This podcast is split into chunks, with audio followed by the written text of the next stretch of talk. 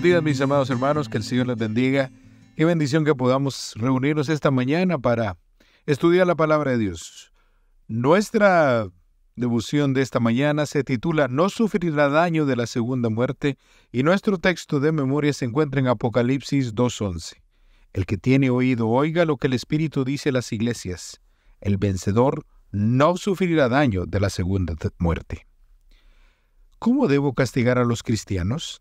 Esa era la pregunta de Plinio, el joven gobernador de la provincia romana de Bitinia, que planteaba al emperador Trajano en una de sus cartas.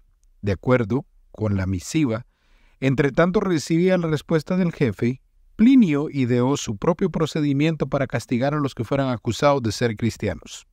Lo primero que les hacía era preguntarles, ¿ustedes son cristianos?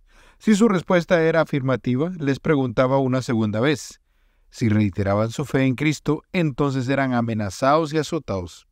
Después se les hacía la misma pregunta por tercera vez, y si nuevamente afirmaban ser seguidores de Cristo, Plinio los condenaba a muerte. ¿Por qué se perseguía a los cristianos en su época? Mira lo que dice el flamante gobernador.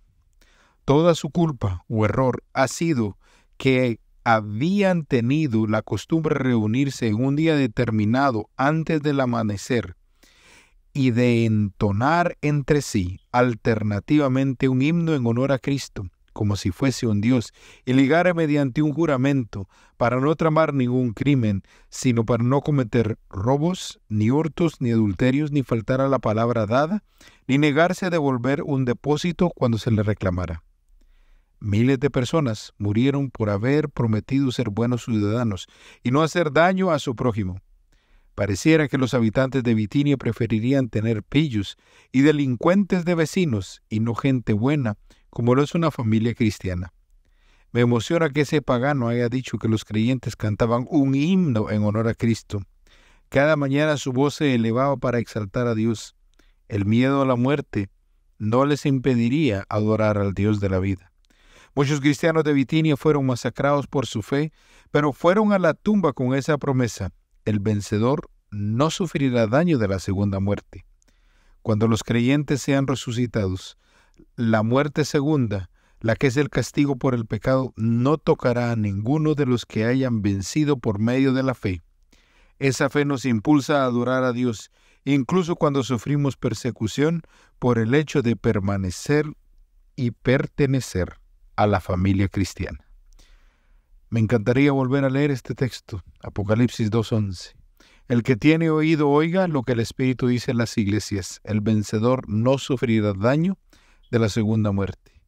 Hay victoria en Cristo Jesús y hay victoria sobre la muerte segunda. Lo único que tenemos que hacer es ser fieles a Cristo, sin importar que se desplomen los cielos. Ser leales al deber, como la brújula al polo. Y pronto, muy pronto tendremos nuestra recompensa.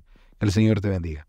Bendito Dios triuno, gracias porque podemos empezar este día con la plena seguridad, Señor, de que en ti podemos llegar a ser salvos, vencer la muerte y tener la seguridad de que aun cuando descansemos, la segunda muerte no nos tocará, porque hemos creído en ti, y tú, el vencedor de la muerte, muy pronto, a todos los que hayan o hayamos descansado, nos otorgarás el regalo de la vida y vida eterna en Cristo Jesús.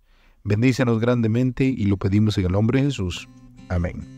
Que el Señor les bendiga. Pasen ustedes una muy feliz jornada de trabajo.